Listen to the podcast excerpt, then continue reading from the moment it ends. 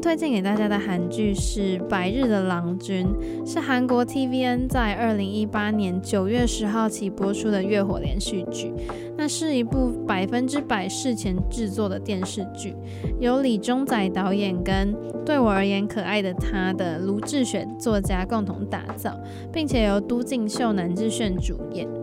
虽然卢志雪编剧过去的作品都是时装爱情剧，可是他这一次第一次挑战古装戏，他完全不受时剧的限制，在故事当中带入了不少有现代元素的搞笑情节，所以观众就能很轻松愉快的去观赏，就不用害怕又是历史剧框架很重的电视剧。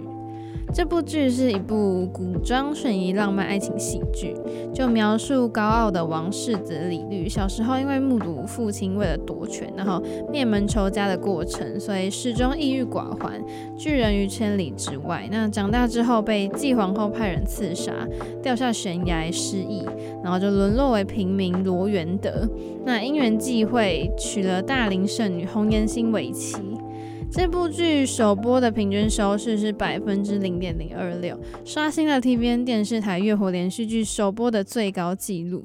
并且在第十六集创下最高平均收视百分之零点四二的纪录，打破又吴海英在二零一六年创下的平均收视纪录，成为 TVN 电视台月火连续剧截至目前的最高纪录。在介绍这部剧之前，先跟大家讲几个小知识。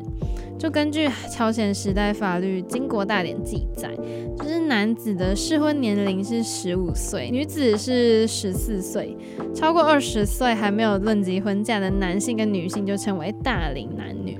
然后你如果带着无法嫁人怨气的女子就称为怨女。然后空虚寂寞的男人就称为旷夫。那在强调阴阳调和的朝鲜时代，就无法找到另一半的旷夫怨女啊，就会被国家视为不祥的存在。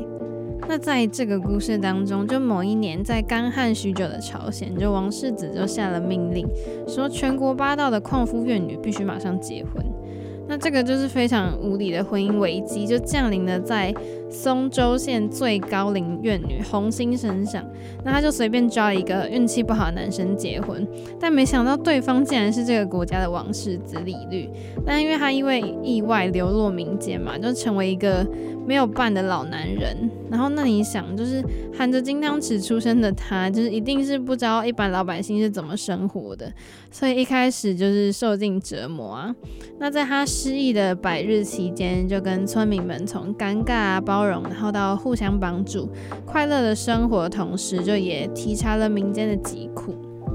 男女主角被称为超前小夫妻，女主角南智炫是童星出身，今年才二十三岁，可是已经演了十五年的戏，参与的作品超过三十部，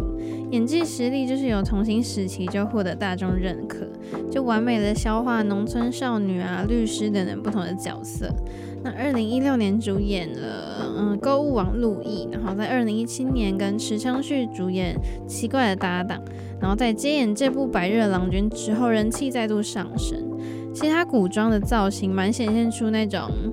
嗯、沧桑然后又悲伤的美感。但是有一些观众觉得女主角显老诶，跟迪欧很不配。不过我自己觉得不太会影响我去看这部剧，就反而我觉得他在表现悲伤的时候会让人很感同身受，在情感的表现上是很好的。那男主角就是 XO 的都敬秀，他在 XO 里面是主唱担当。那这几年就挑战影视圈相当成功，从没关系是爱情，然后电影哥哥与神同行都获得了好几座新人演员奖。那他，我觉得他的人设也很可爱，就是他俊秀的脸庞，然后在这部古装剧里面就配上一个口头禅，就现在只有我感到不自在嘛，就每一次讲，每次我都觉得很好笑。那故事就很轻快简洁，有搞笑有温馨。那然后我觉得 D.O 就很细腻的去诠释了沦落之后经历的挫折、愤怒、混乱、心动啊等等丰富的感情。播出之后讨论度也是非常热烈，然后收到了各种跟演技相关的好评。最让人惊讶的就是他是出生于爱豆，可是却能驾驭角色的功力。那其实韩国古装宫廷剧蛮常出现两个特点。第一个就是，嗯、呃，女主角一定是会出生于被奸臣陷害，然后家破人亡的贵族，那跟男主角小时候就相遇相识，然后一见钟情。那第二个就是男主角登基前啊，就一定会有一堆大臣想要阻挠，然后最后都是靠女主角来解围。那那些想要掌控权力的大臣啊，或是皇后，都是来自同一个家族的。其实像从拥抱太阳的月亮啊，云画的月光，还有君主假面的主人，到这一部百日郎君，好像都是类似的套路。但是后面的剧情，我个人觉得没有那么好，就结局有点牵强，就。本来应该是世子回宫之后才是重头戏，因为左相的行为真的是剧情反转的一大助攻，因为他真的淋漓尽致的展现了一个非常狡诈的臣子，但是在最后就草草的就结尾了。这前面铺垫很细腻，是一个这么厉害的反派角色，可是他的结局让观众好像有点失望了。就还有关于左相的地方，就是他如此的渴望权力，可是他却都不当皇帝，然后又让自己的孙子当世子，就难道他真的很甘心就退居幕后吗？然后最后也因为身边的护卫威胁他一下，然后就放弃抵抗了。我觉得就是到后来跟他一开始的那种奸诈，然后很喜欢权力的设定，好像有点不太一样。严格来说，这一部剧就是集所有老梗于一身的古装剧，就青梅竹马被迫分开啊，失忆、背叛、复仇等等。然后，但是打着人气偶像 D.O 首次挑大梁主演，然后抓紧了失忆王子跟大龄剩女的罗曼史为主轴，就让这部戏从开播就占了很大优势。然后后面几集都创下了惊人的收视率。就是打破了 TVN 电视台过往周一二档的连续剧最高收视纪录。